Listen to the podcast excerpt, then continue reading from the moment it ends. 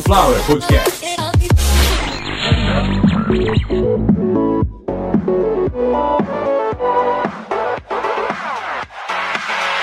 Começando mais uma edição de Caviar uma Ova, que é um oferecimento de Sunflower Podcast, uma usina de podcasts. Eu sou Carlos Santo Forte, essa é a edição de número 181, que é o número do Disque Denúncia, por falar nisso. E esse episódio vai ter um pouco de denúncia também, porque não adianta ficar só fazendo piadinha e mostrando a alegria de viver, né? A gente precisa ser um pouco beligerante às vezes e bater de frente com a opinião dos outros, até porque senão as conversas acabam muito rápido se a gente ficar concordando com tudo que as pessoas falam. Mas isso hoje não é o importante. O importante é vocês entenderem que a gente é enganado todos os dias em praticamente tudo que a gente se propõe a consumir. E aí, muitos dos ouvintes em torno deste planeta, que agora somos em 37 países, consegui, cheguei na Suécia, falei, pô, meu sonho é tocar na Suécia. É a sede do Spotify é lá, é o aplicativo que tem o maior número de ouvintes, era 80 e poucos por cento, agora passou de 90 e poucos por cento, ou seja, praticamente toda a audiência do Caviar Malva ainda prefere Spotify. Não tenho culpa disso, não trabalho na empresa, não desenvolvo o aplicativo, então o mérito para quem fez isso é para continuar me ouvindo sim. Se quiser ouvir pelo Spotify, pode ouvir sim. Spotify não tem enganação. Às vezes dá, um, dá umas travadas, tem uns negócios que de vez em quando buga, que já aconteceu comigo, mas às vezes é por causa da versão brasileira que foi modificada. Mas é o seguinte, falei que a gente é enganado em praticamente tudo que a gente se propõe a consumir durante o dia. Com o avanço do capitalismo, da industrialização do Brasil, o aumento da população e o crescimento dos meios de comunicação, os anos 80, 90 e 2000 foram bombardeados de produtos merda que são vendidos até hoje, que nos enganam de tudo quanto é maneira e é exatamente disso que a gente vai falar no episódio de hoje. Consuelo, vamos para o episódio.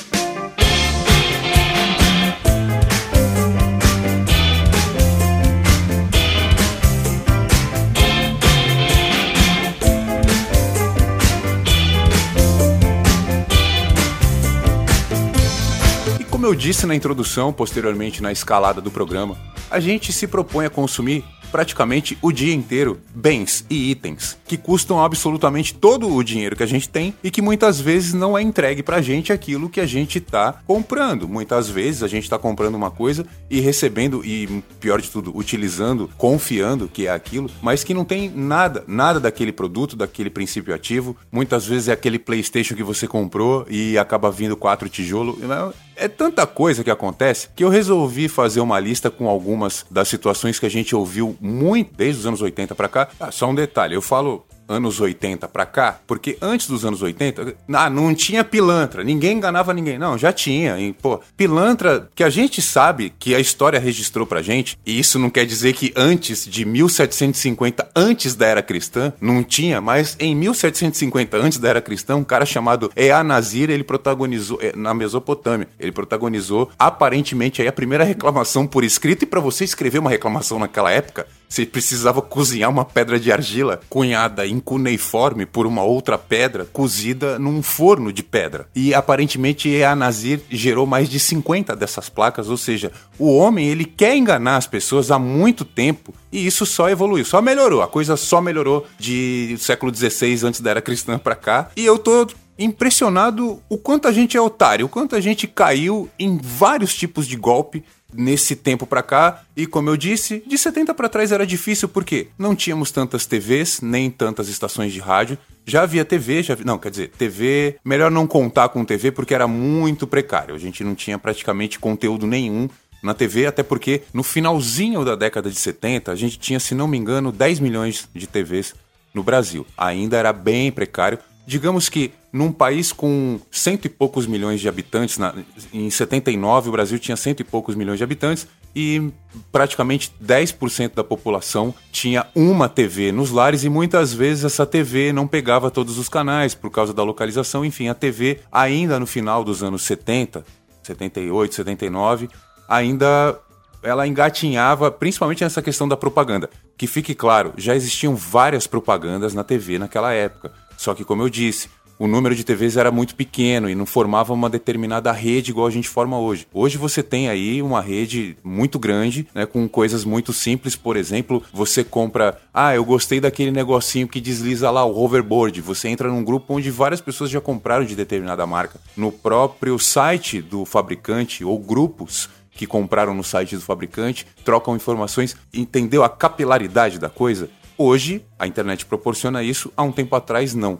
E era a festa do malandro, aquele papo de que todo dia o malandro e o otário saem de casa, quando eles se encontram sai negócio. E geralmente o malandro entrava na nossa casa via TV aberta. Muitas vezes na imagem de um grupinho de crianças fazendo um inocente piquenique, muitas vezes usando a imagem do Pelé. Então, vários produtos entraram na nossa casa e a gente achou que estava consumindo algo muito legal. E fomos enganados. Assim, a gente é enganado desde o momento que acorda, como eu disse. Quando você abre a torneira, sai ar da sua torneira, que faz o seu hidrômetro, o reloginho da água, girar. E você paga o ar como água. Isso é muito antigo, isso é sabido, existem até equipamentos que tentam é, anular essa fraude, digamos, que é uma. A, a sua concessionária de água aí do seu estado faz isso, e isso é fraude, ou seja, eu estou aqui afirmando, não estou conjecturando, não estou supondo nada. Você é brasileiro, não interessa a cidade que você mora. Você paga água, não paga? Então, estão te fraudando, estão roubando de ti. Uns, de, de 17 a 30% aí do que você paga de água não é água, é ar. A gente, desde o momento que acorda, com a pasta de dente, com a água, com tudo, com absolutamente tudo. Porém, dentre bens e serviços, eu acho que a indústria alimentícia de eletrônica, automobilística, imobiliária são as que mais se destacam no mundo das fraudes. É um negócio impressionante. O lance da água é sabido de todo mundo. Do gás também, muita gente aí lembra da época que a gente comprava o botijão e aí durava. A pessoa estava acostumada a cozinhar três meses com o mesmo botijão, ele passou a durar 18 dias, 20 dias e ninguém estava sabendo por quê, né? Estavam misturando água no GLP. A gente já passou por tudo aqui no Brasil. Azeite, tipo 130 marcas de uma vez, vendendo como azeite um óleo que era na classificação é, mínima aceitável para o consumo humano, ele estava na terceira escala abaixo disso. Estava sendo usado como azeite para consumo humano, sendo que ele é um mero óleo de lamparina ou um óleo que é usado em alguns transformadores, aqueles que explodem no Rio de Janeiro, né, que sai fogo do chão, é esse óleo aí. Então, e outras várias coisas. Nessa mesma época do azeite, aqui no Brasil, a gente teve água oxigenada contaminando leite de várias marcas. Para quem deve estar tá perguntando, mas qual? Procura aí. Leite contaminado, água oxigenada. E só lembrando que a gente na época não sabia, né? Acabamos aprendendo aí da pior maneira possível. Infelizmente deu errado, porque água oxigenada misturada com leite leva o ser humano a óbito tranquilamente, assim, sem maiores dificuldades, e a gente, infelizmente, perdeu algumas pessoas naquela época. Era o leite contaminado com água oxigenada, era o gás, que metade dele era água, né? Ele vinha com o peso certo, mas o produto estojado nele, digamos que metade dele não era o que a gente comprava. A gente teve um monte de fraudes ao longo do tempo aí em que imprensa, eh, revista, rádio, jornal, TV vieram trazendo pra gente. Aí alguns programas de TV, como o Aqui Agora, para quem não sabe, Celso Russomano era só um moleque magrelo do cabelo feio. Feio não, horroroso. Na verdade, quem gosta aí de Seinfeld conhece o ator Michael Richards, que interpretava o Cosmo Kramer, que é aquele maluco grandão o Celso Russomano imitava o penteado do, do Kramer. E era bem legal que ele entrava quebrando pau nos lugares, discutindo com todo mundo. E tinha umas reportagens bem bosta, mas não do Celso, nem do Aqui Agora, que passava no SBT. É, bem bosta porque é, muitas vezes era assim, um mercadinho de bairro tava vendendo anunciando um quilo de não sei o que lá, e na hora que o cara ia, a embalagem pesava 700 gramas, sabe? Tinha 300 gramas do produto, e a galera lá da periferia quebrando o pau no lugar, e muitas vezes era num shopping, muitas vezes era numa loja de luxo, mas o importante é que ele chegava no lugar, explicando o que aconteceu com o código do consumidor na mão, e explicando qual era a obrigação do comerciante, que em várias reportagens, aliás, saía algemado, muitas vezes conduzido para delegacia, e muitas vezes saía na porrada, o próprio Celso Russomano saiu na porrada, porque tinha muito comerciante que não queria saber de ser honesto de jeito nenhum, não. Ele queria ser pilantra na marra. Ele saía na porrada e defendia o direito dele de passar a perna no povo. E o aqui agora era uma gota no oceano. Oceano de fraude. A gente vive banhado por um, um oceano de fraude. É um negócio impressionante, o que desde que eu sou uma criança eu acompanho, assim, de tudo que vocês podem imaginar, alguns do tipo, mas é sério, no colégio, assim, eu, eu e os meus amigos falando, mas isso é sério? Isso é sério o quê, molecada? É, cocaína na bala Van Melle. Antes de ter êxtase, antes de ter MDMA e essas merda toda aí de rico, a gente tinha a bala Van Melle, que era uma bala meio parecida com Mentos, uma mistura de Mentos com Mentex, mais ou menos isso, com cocaína. E que hospitalizou aí várias crianças, chegaram com... Bom, a gente, né, a gente viu o Maradona jogar futebol, a gente sabe o que, que acontece com quem cheira cocaína. E os atores da Globo muitas vezes algumas interpretações aí que a gente não gosta muito, é um pouco de abuso também dessa substância. A gente sabe como fica uma pessoa, como fica um adulto. Você imagina uma criança que está indo para o colégio muitas vezes para tirar uma nota baixa, porque ela não estudou direito, até porque às vezes em casa a alimentação dela não tá boa, e eu vou dizer o que que essa criança muitas vezes podia estar tá comendo para ficar fraca. E o que acontecia? Vários e vários relatos de crianças que foram parar no hospital com taquicardia, com alucinações, agressividade, Aí foram investigar, ó, a maioria consumiu essa balinha aqui e tal, e cocaína na bala Van Melle. A gente consumiu bala com uma das drogas com um dos opioides mais viciantes e com um poder de letalidade absurdo, principalmente quando não tem nenhum tipo de controle na fabricação, porque não é para fabricar, né? E mesmo assim a bala Van Melle não tava sozinha nessa lista, porque com a cocaína a gente vai misturar o quê? Para dar para criança. A bebidinha. Então, a criança aí que tá usando muita bala Van Melle e tá perdendo o apetite, às vezes por até por abuso de opioide, a gente vai dar o que para ela? Vai dar um aperitivo, vai dar um, uma espécie de um conhaque, de um licorzinho, que muitas vezes era chamado de biotônico fontura. Biotônico Fontoura, para quem não sabe, era um tônico que estimulava o apetite. De que maneira? Da mesma maneira que o seu Benedito, que saiu da obra 11 e meia da manhã para almoçar, e que aos 52 anos de idade, com 1,80m e 100 quilos, ele consegue perfeitamente tomar uma dose de Steinegger antes de comer a sua feijoada e depois voltar para a obra. Só que a criança, muitas vezes, não tem a mesma estrutura e resistência do seu Benedito, mas ela tá fazendo a mesma coisa. Ela tá ganhando dos pais, porque a criança não não pode ir no boteco, é errado criança ir no boteco, mas a criança ela toma o biotônico, que tem o mesmo efeito, por exemplo, de um martini, e a criança fica com uma fome do caramba, ela vai comer qualquer coisa. Qualquer coisa. Criança, quando toma biotônico fontora, ela come bacon, ela come bife de fígado, come qualquer coisa. E muitas vezes ela pega uma revista da Hermes e vai pro banheiro se masturbar porque o álcool ele estimula outras coisas também. Era tudo errado naquela época e ninguém queria saber. O pessoal falava que estava certo. Um exemplo do que eu tô te falando, e o que eu estou falando é que éramos otários com convicção naquela época, é um ótimo exemplo. O mertiolate. Para quem não lembra, um antisséptico que não era antisséptico, era só um pouco de álcool, que tinha uma pazinha, que servia para raspar a sujeira do machucado e jogar ela dentro do líquido de novo para fazer uma espécie de uma usina de compostagem de bactéria. A gente colocava o machucado ali dentro e, e mantinha ele em conserva, porque era só álcool. O mertiolate ardia porque era só álcool, era castigo. Um antisséptico de verdade ele não precisa arder, não precisa machucar. O machucado em si já arde. E foi de tanto questionar a merda que esse negócio fazia nas crianças machucadas que a Anvisa mandou rever a fórmula e vários antissépticos foram tirados do mercado naquela época, final dos anos 90 mais ou menos.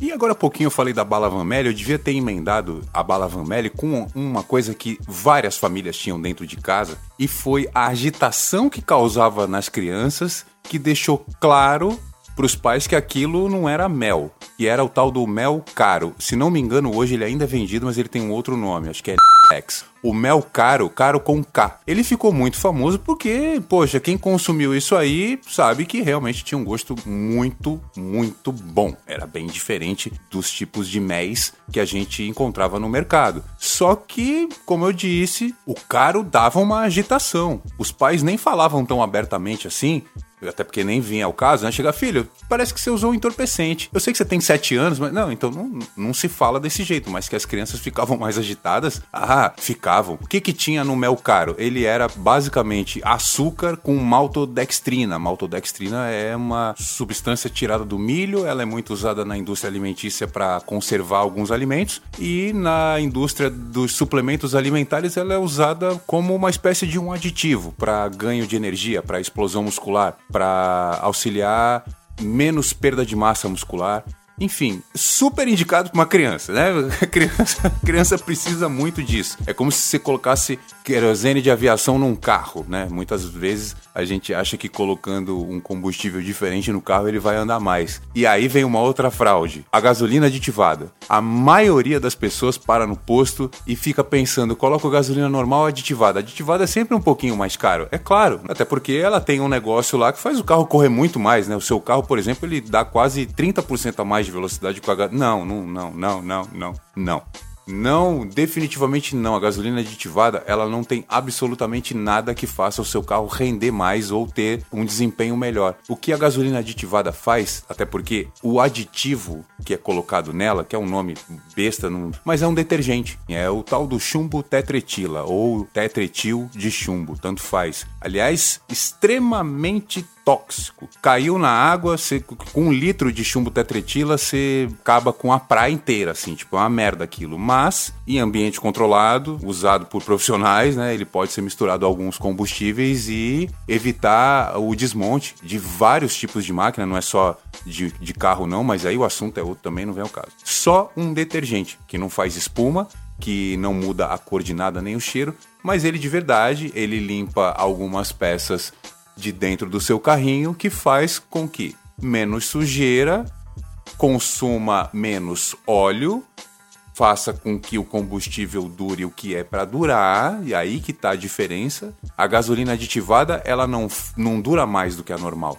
Ela, por estar um pouco mais limpa e prevenir a sujeira do seu carro, ela vai durar o que a autonomia do seu carro faz. Então, ah, meu carro faz 12 com litro, mas quando eu coloco no posto tal, faz 9. 9 porque a gasolina é uma merda, tá cheia de sujeira e o seu carro na tentativa de explodir a gasolina, ele tá queimando sujeira. Então, às vezes aquela engasgada, aquela patinada no, no, no giro ali é gasolina merda. Então, não existe é, nada que faça o seu carro correr mais ou a gasolina durar mais. O que existe é um tipo de um detergente, um produto de limpeza para o seu carro que é colocado na gasolina e aí sim recebe esse nome de gasolina aditivada. A maioria das pessoas, quando, quando tem essa informação, ela fala, porra, mas é sério isso? Fala, pô, vai no site da Petrobras lá, cara. Essas informações são abertas, a gente nunca foi impedido de pesquisar. Agora, a vontade que a gente tem de saber a verdade, muitas vezes ela para. Ela acaba quando a gente percebe que praticamente tudo o que é oferecido pra gente, de alguma maneira, é mascarado,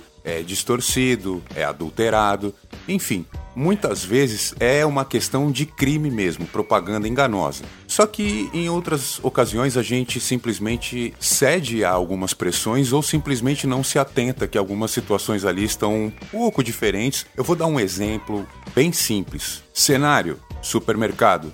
Item desejado: chocolate. Você se aproxima de uma prateleira de chocolate e aí tá lá todos os chocolates que você tem vontade estão lá para você escolher. E junto com eles está o bis, junto com as caixas de bombons, junto com as barras de chocolate. O bis está lá. Por quê? Se ele não é um chocolate. E sempre que a gente pensa nisso e quer o bis, acha ele lá. O bis nunca está junto com os outros wafers. Por quê? Então, um acordo comercial. Não sabemos por quê. E junto com este acordo, a gente sempre encontra o bis junto com os chocolates.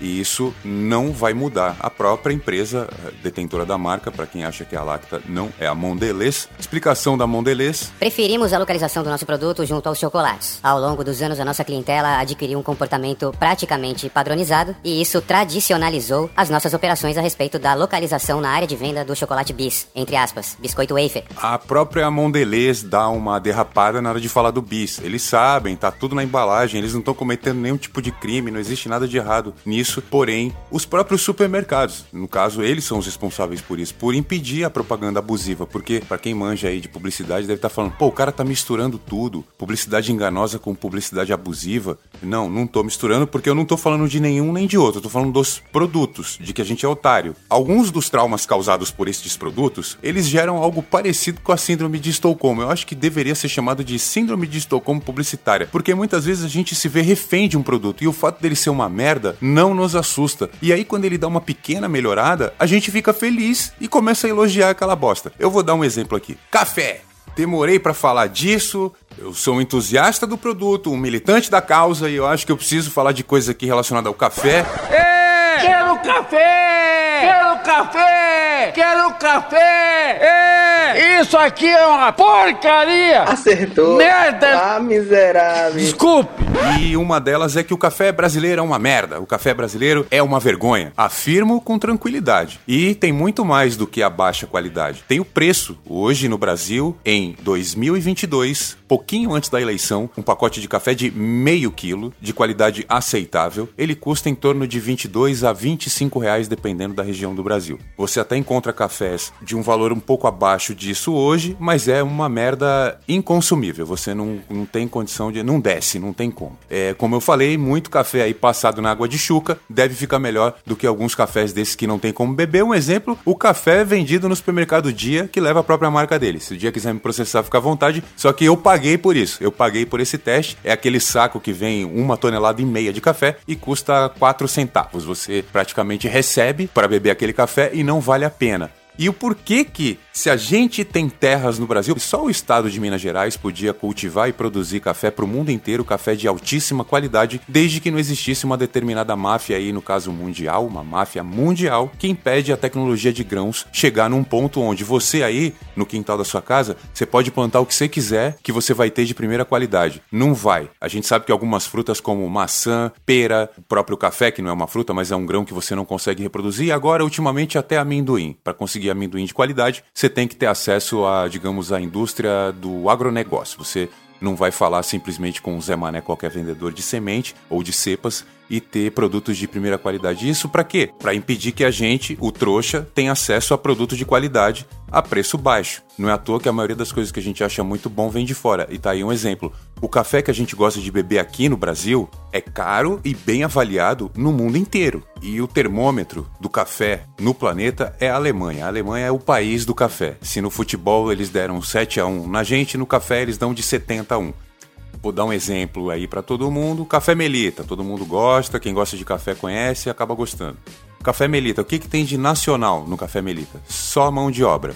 Só mão de obra. O solo é brasileiro e as mãos que vão lá pegar, muitos, aliás, nem descendentes de brasileiros são, mas é só uma observação, sem nenhum tipo de xenofobia, até porque a maioria desse pessoal está no sul do Brasil, que é um outro país onde ninguém lá é racista.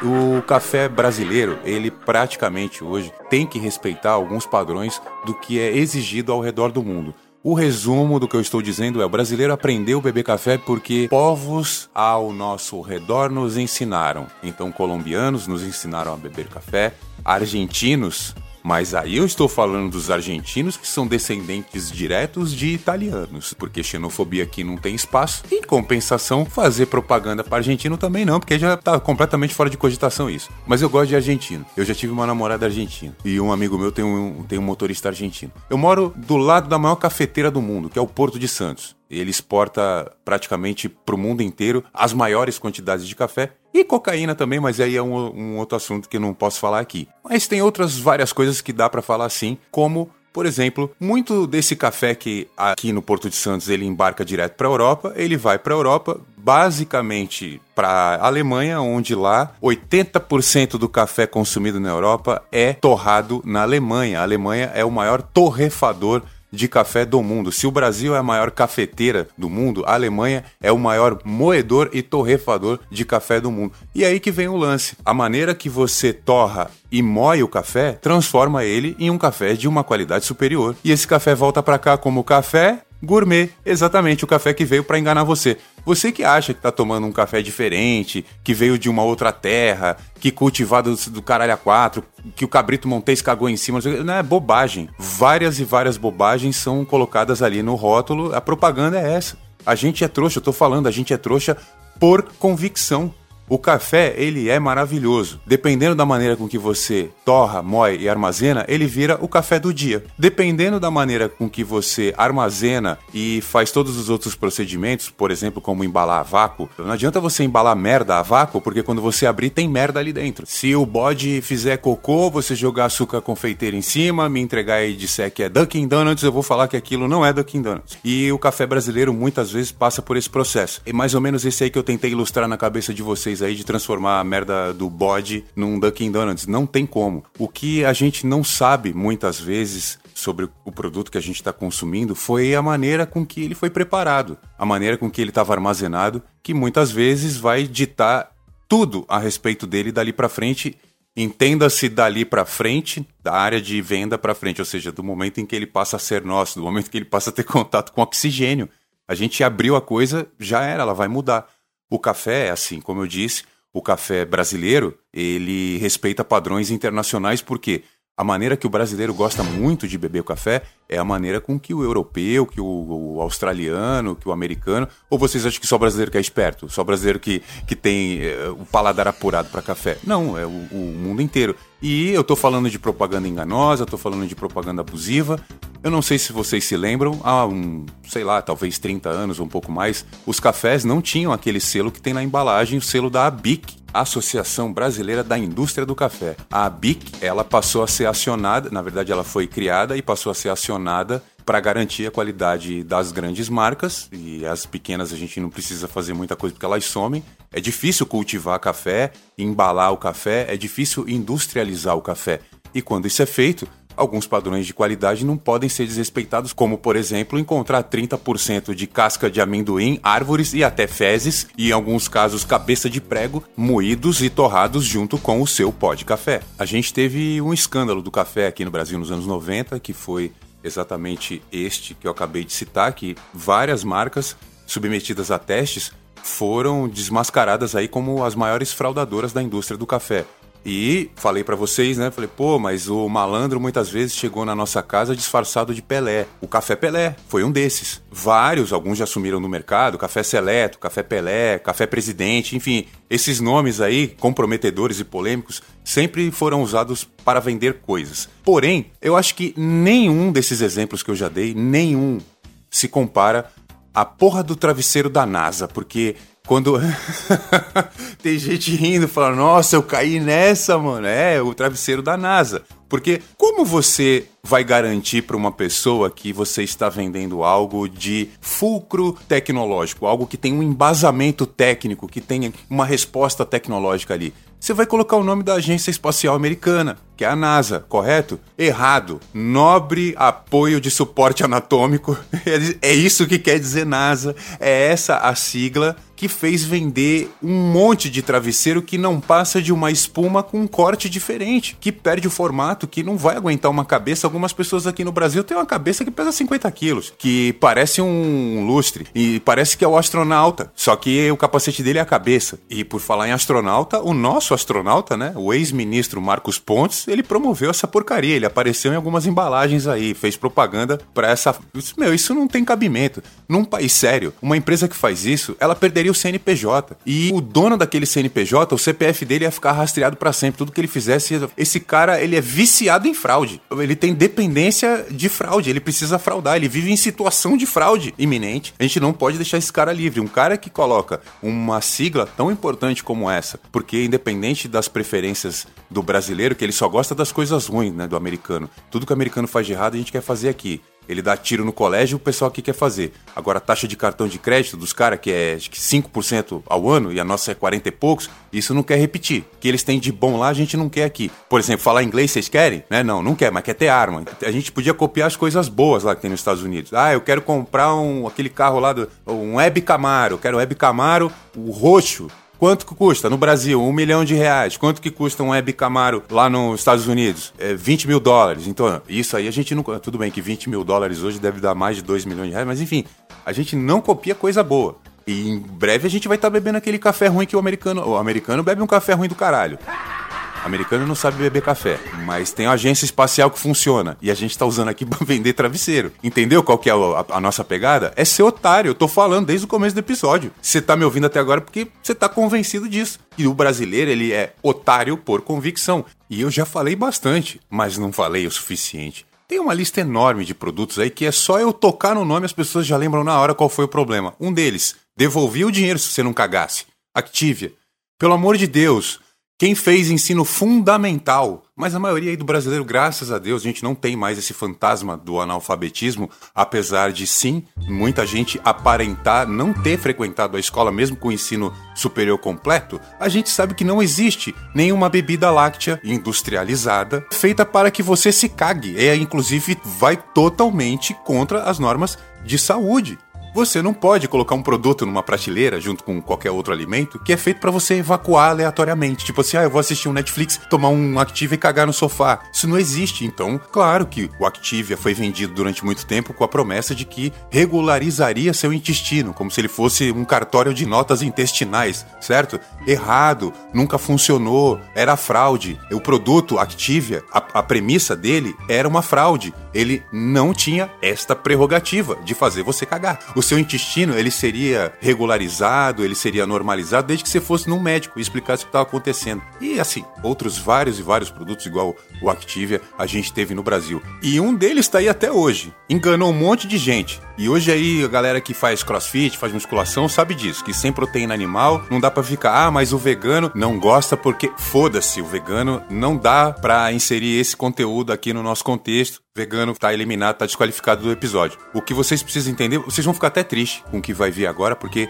isso enganou muita gente. Isso seduziu principalmente as crianças e é uma coisa que ninguém vai esquecer. Então, eu tô aqui inclusive para fazer esse protesto. Quando você ligava a televisão e ouvia aquela criança dizendo, e quando eu falei que não dava para esquecer, vocês vão entender. A criança começava com Me dá, me dá, me dá, me dá danoninho, danoninho, dá toda a proteína que eu vou precisar. Já já, lipídios, glicídios, protídeos, cálcio, ferro, fósforo e vitamina A. É muito saudável, me dá inteligência, me dá danoninho, danoninho, dá. Eu mandei um tico-teco no, no caviar uma obra. E olha só, o nome dessa propaganda era O Bifinho. Sendo que a gente sabe disso, que essa porcaria desse doce que é o não equivale a um pedaço de carne. Peraí, falei o nome errado, desculpa. Vou meter um band-aid ali. É Danoninho, ok? Quem vinha com a propaganda enganosa, não é abusiva, é enganosa. Um negocinho daquele, uma colherada de iogurte doce pra caramba, não equivale a um pedaço de carne, a gente sabe disso, e o nome é Danoninho. Danoninho é da Danone, que nem brasileiro eles são, mas eu também não tô aqui para fazer xenofobia. Sempre que você acusa qualquer outra nacionalidade, alguém com qualquer outro gentílico de estar tá fazendo algo de errado só porque ela pertence àquela nação, isso é xenofobia. E eu não gosto desse tipo de preconceito, isso é coisa de austríaco. E para qualquer argumento que qualquer austríaco quiser comigo, o meu único é: vocês deram origem ao Hitler. E Hitler é errado, para quem não lembra do que aconteceu em março de 2022, o monarca que veio a óbito aí logo depois disso, veio falar que é necessário no Brasil a criação de um partido nazista nazismo é errado, Hitler é errado e monarca é errado também. É esse é um outro produto que veio como algo que nos enganou. A gente achou que ia dar certo, mas infelizmente tanto os que gostavam de Minecraft quanto os que gostavam de fumar pendrive se decepcionaram com o Monark, que também acho que deve ser considerado uma propaganda enganosa. E enganosa rima com rosa. Acabei de lembrar aqui, todo mundo em casa já viu uma embalagem na casa da avó, na bisavó, leite de rosas. O que, que é o leite de rosas? Ah, é um cosmético para álcool. Leite de rosas é álcool com lavanda, álcool com essência de lavanda. E ponto final, não tem mais nada ali. Qualquer coisa que você ouvia na propaganda, que a sua avó falava, era mentira. E se você talvez conseguisse tirar o perfume daquilo, virava biotônico fontora da terceira idade. Inclusive, muito dependente químico foi internado em clínica de reabilitação e pedia para a família mandar leite de rosa, porque aquilo ali era um aperitivo muito valorizado dentro desse meio aí. Eu tenho essas informações, hein? E não é só leite de rosas. Leite de rosa e leite de colônia. Aliás, nessas colônias aí de recuperação do dependente, várias Heleninhas Reutemann fizeram drink com esses dois produtos aí, que é álcool puro, leite de rosa, leite de colônia. O que, que tem lá dentro? Álcool. Pela graduação alcoólica desses dois produtos aí, tanto sustentar uma pessoa com vício em álcool, quanto um Fiat 147, dava para dar partida no 147. O pessoal sabe disso. Era necessário jogar um combustível de maior octanagem no carburador do 147 foi ele pegar, porque o álcool, o álcool não esquentava, aquela merda ficava com cheiro de cachaça no carro cada vez que pisava no acelerador, mas se você jogasse gasolina no carburador, aí sim, na hora que dava faísca ali, pegava. Mas o leite de rosa e o leite de colônia também dava pra fazer, pouca gente sabe disso, e tá aqui eu trazendo informação para você de qualidade, informação que você não ia arrumar em lugar nenhum. Em lugar nenhum talvez seja um exagero, talvez, mas algumas coisas não dependeriam apenas da internet para que você se informasse, e sim de algumas lembranças que, por exemplo, só eu tenho como ver uma família durante anos tentar fazer com que um produto chamado Valita Strip, que era um descascador de frutas que não funcionava, tentar descascar uma única fruta. A gente sabe que algumas são mais duras, tem uma casca um pouco mais, mais complicada ali e tal, então vamos tentar com coisas simples iguais às que o comercial mostra. Limão, porque assim, com certeza absoluta, é muito mais fácil você colocar o limão num negócio que demora quatro vezes mais para descascar, só para ficar olhando ele tirar a casca daquilo é, vai fazer sucesso, com certeza absoluta. Então o que aconteceu foi o que vocês já imaginam, né? O Valita Strip, que era um descascador de frutas, não deu certo. Ele flopou, eu acredito que nos dois primeiros anos. E o Silvio Santos sorteava muitos deles, a maioria desses produtos aqui no Brasil foram cortesias do título de capitalização liderança, posteriormente chamado de baú. O Silvio Santos ele comprou muita merda dessa aí da Arno e da Valita que encalhava e dava de prêmio. E o povo gostava doidado, ia lá no final do programa dele lá agradecer. E na outra semana nada mais estava funcionando. A maioria das pessoas que ganhava esse, esse tipo de prêmio reclamava que durava pouco. E melhor durar pouco do que nunca ter funcionado. Que esse eu deixei pro fim do programa. Você que tem aí seus 25 anos, talvez até um pouquinho menos, mas quem tem mais do que isso, ou seja, todo mundo que tá ouvindo Caviar Móvel, porque eu já falei que se você é adolescente não é pra ouvir, sai daqui, vai se tratar. Só isso. Porque só você que é adolescente, que não é pra estar tá ouvindo, que não sabe o que é, porque não é o que foi, não é o que foi. O que foi é o que acabou, porque ainda você encontra para vender disponível a pulseira Power Balance. Agora, se eu não me engano, agora tem a pulseira Ultra Balance, que é pro cara que não é só um otário empoderado, ele é um ultra otário, ele tá numa categoria quase cósmica e intergaláctica, ele tá transcendendo esse cosmos que a gente tá, porque ele acha que por ter dinheiro para comprar uma pulseira de borracha que tem um selo tridimensional e idêntico, confirmado por fabricantes. Aquele selo que tem nos cartões de crédito, que tem dentro dos celulares para denominar um tipo de bateria ou uma substância química ou algum, algum elemento que é, determine, uma, por exemplo, o isqueiro, por ser inflamável, ele tem um selo que é tridimensional para indicar que o Inmetro avaliou aquilo e que confirma. Vocês entenderam? Tem toda uma questão para você usar um selo tridimensional. Pelo menos no nosso conjunto de normas técnicas tem, e internacionalmente isso também acontece, e tá tudo bem. Mas aí vem essa empresa dizendo que fez uma pulseira, que desenvolveu um cálculo que te traz benefícios motores e funcionais do corpo humano. Ele está querendo dizer o seguinte: se você usar essa pulseira aqui, quando você tropeçar, se o seu corpo inclinar X%, você vai cair. Mas se você estiver usando a nossa pulseira, se você inclinar até esse X, você não cai. Se você estiver andando de bicicleta, fizer uma curva e a sua roda traseira passar em cima de uma pedra, o teu peso vai desequilibrar a bicicleta e você vai cair. Mas se você estiver usando a pulseira, até X de desequilíbrio, o seu corpo segura, porque a pulseira te proporciona isso e tem gente que vai lá e compra, cara. E muito. E agora os caras lançaram uma versão que aguenta a pessoa mais pesada. Eu não tô brincando. Digita aí pulseira Power Balance. Ainda fabrica, porque um monte de gente deve ter ouvido logo no falar, ah, mas eu, eu sei disso, pô. A gente já ouviu falar dela. Faz tempo, isso faz tempo, mas não tiraram do mercado. Por incrível que pareça, 12 anos depois do lançamento, a pulseira Power Balance tem gado. E o rebanho dela diz que não, comigo ó, eu faço escalada,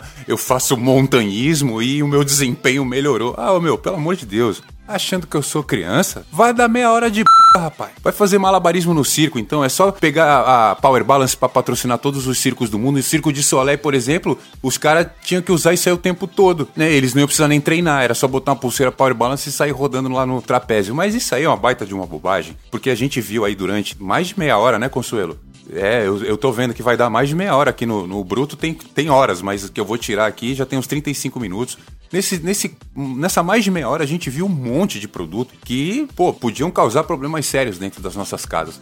Mas a gente, em algum momento, até defendeu o uso deles, como o Mertiolate, que você ouviu, que era basicamente uma mini usina de compostagem de bactéria. Você fazia com aquela pazinha a raspagem das bactérias das pessoas, colocava ali dentro e curtia naquele álcool lá. Que era o mesmo álcool, por exemplo, que compunha o leite de rosa, leite de colônia, enfim vários produtos merda que a gente assinava embaixo dizendo que era bom. Alguns defendidos até hoje como gasolina aditivada, né? Sendo que a gasolina aditivada é uma gasolina limpa e a gasolina comum é uma borra de gasolina. Então, a gasolina aditivada ela não tem absolutamente nenhum benefício. Ela só traz um detergente para você não ferrar o seu carro num tempo recorde, mas enfim, falamos de vários produtos. Se você quiser que a gente dê uma, uma revisada ou uma estendida, se você tiver afim de qualquer coisa relacionada a esse tema, entre em contato com a gente.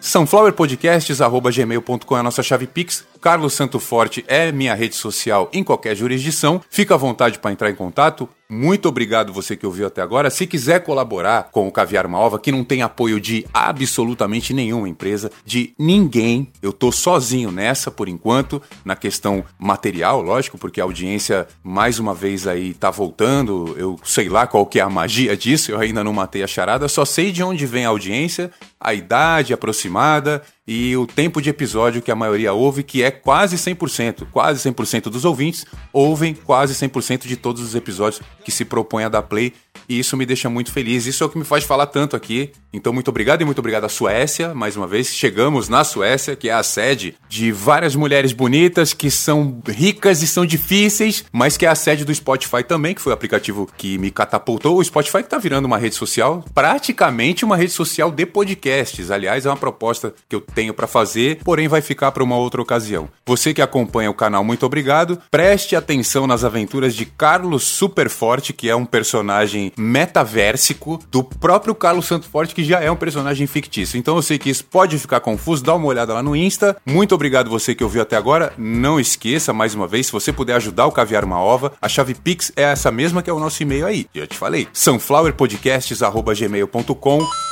Sunflower Podcasts, uma usina de podcasts há quatro anos fazendo o conteúdo da melhor maneira para você. A gente volta no próximo episódio. Muito obrigado a todos. Se acabou. Free drinks in the house. Everybody drinking tonight. Get that way. Por ahí viene perro, por ahí viene. Everybody get right. Cae la gorda. Yo, check it out. É! Quero café! Quero café! Quero café! É! Isso aqui é uma porcaria! Acertou. Merda! Ah, miserável. Desculpa! Sunflower Podcast. perfect.